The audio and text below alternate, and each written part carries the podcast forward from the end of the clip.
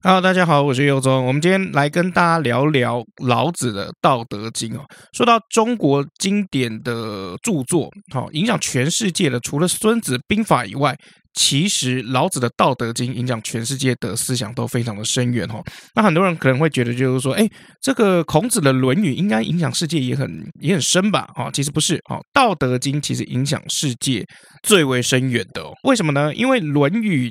里面其实大部分来讲，它就是跟你在谈伦理纲常这件事情。比如说“君君臣臣父父子子”哈，他会告诉你就是说，呃，这个伦理的规范是哪些。但是儒家本身它有一个很大的问题跟矛盾，也就是说，儒家是会跟你说你应该要怎么做。可是当你真的碰到一个人生的挚爱难行的关卡的时候，儒家没有给你解答。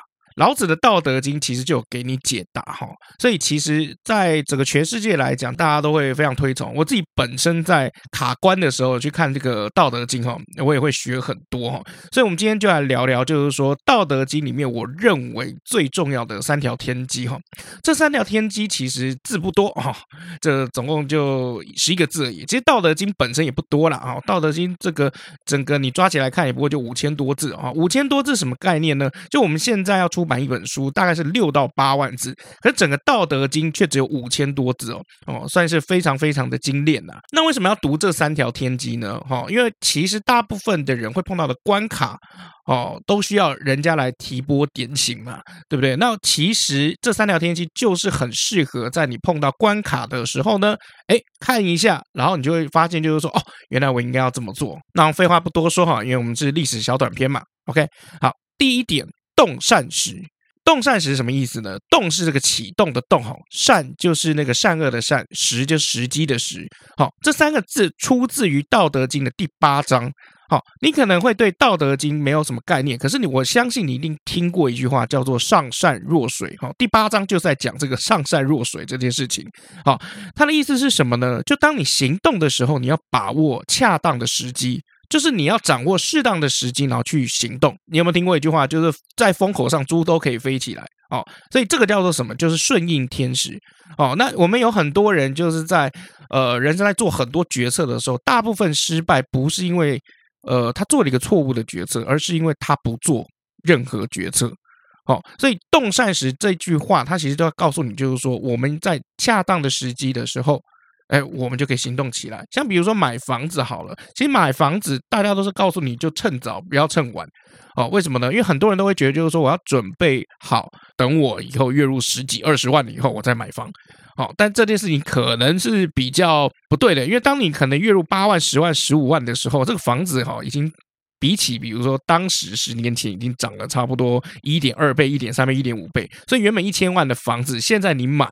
可能是一千四百万、一千五百万，甚至一千八百万，所以这个要行动的时候，把握恰当的时机啊，哈，这个房地产这类事情哦，就很适合放在老子的身上，你知道吗？什么药都可以吃，不要吃后悔药，哈。动善时，他就在跟你讲，就是说怎么样，你要把握适当、恰当的时机，然后马上去行动。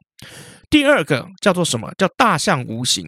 怎么说呢？什么叫大象无形哦？大家应该都听过。世界上最好、最棒哦、最美好的事情，通常是那些无形的东西哦。大部分我们生活当中哈，我们顾虑到的都是一些利益或是一些物质哦。像比如说什么哦，要买房、要买车、买股票哦，要投资哦，这些在很多男生的心中可能是第一位的。可是生活当中最美好的其实是无形的东西，比如说什么？比如说。精神的安定，比如说情绪的稳定，比如说信仰啊，比如说爱情。举例来说，我们拿刚刚前面讲的买房子来讲，其实为什么这个华人这么爱买房子？哈，他其实应该不是看上房子的那个价值。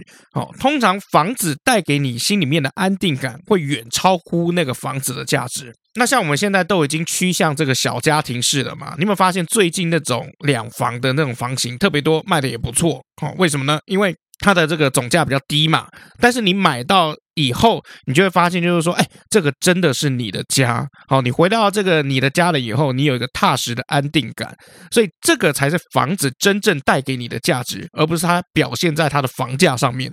信仰也是一样哦，就是一个好的信仰可以让你在恐慌的时候迅速的把自己安定下来。不管你今天是要怎么样，你要去看圣经、念圣经，你要去祷告，或是比如说你要烧香问神、拜佛，哦，一个好的信仰都可以帮助你度过很多人生的难关哦。所以基本上我们在追求。很多事物的这个中间，最美好的事物其实都是在无形的东西当中。所以老子就跟你讲，就是说什么大象是无形的，这有形的的东西哦，全部都是次等的。真正美好的东西都在精神上面。就一个人过得好，一个人过得不好，其实大部分就是看他精神的内耗程度严不严重。好，那大部分过得好的人，他精神内耗的程度都很低。好，他就算发现。自己内耗了，他可以很快的去把它调整过来，而这东西都往往建立在他有一个很好的信仰，或是很稳定的这个爱情、亲情、家庭上面。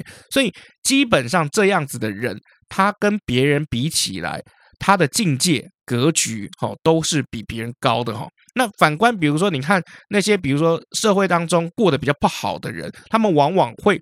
发生很多内耗的情况，而在内耗的时候呢，他们走不出来。那走不出来，他们就会一直不断的在内耗，然后以至于影响到他正常的工作或是正常的追求。哈，第三，我们要来聊的哈，就是叫大器晚成。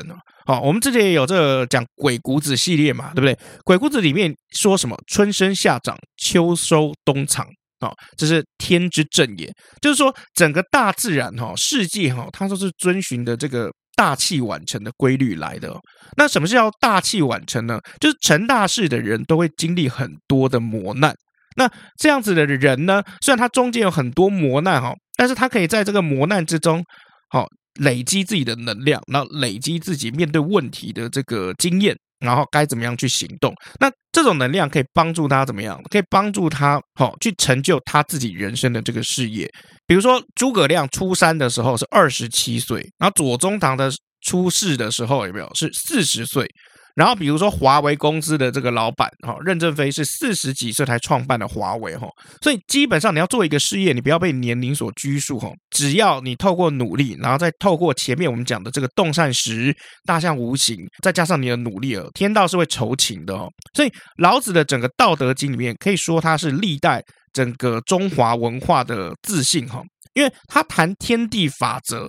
谈为人之道，他也跟你讲什么？哈，第八章我们讲上上若水嘛，问水利万物而不争，这个影响我很深哈。我现在就不太喜欢跳出来哦，去上教，比如说可能人家叫我选举啊，人家叫我出来做一个什么位置，我通常都不会答应。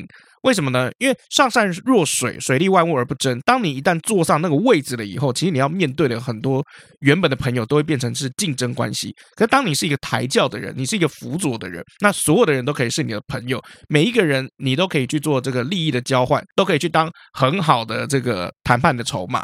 可是你一旦上轿，就不是这样了，你就开始变成箭靶，你知道吗？所以老子在谈处事的原则是怎么样？就是在跟你谈上善若水。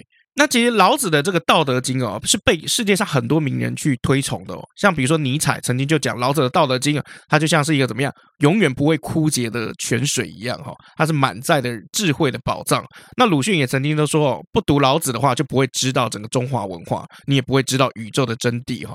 那不管是年轻人，或者是呃年年龄比较长一点的，其实我都建议你们在碰到挫折的时候，都可以好好的去看老子的《道德经》哦，因为它其实真的可以帮助我们。去解决我们生活当中的疑惑，像所以像比如说柯 P 啊，柯 P 有的时候有没有？你也知道，医生有时候会面对到很多生死的这个交关之处。其实柯 P 自己要过自己心里的那一关的时候，哦，柯 P 就有讲，就是说他都是看老子的《道德经》哦。所以其实老子会教我们用更好的眼光去看待这个世界，然后用更好的心态去面对生活的一切。以上就是我们今天这一集的内容。我是尤总，我们下次见喽，拜拜。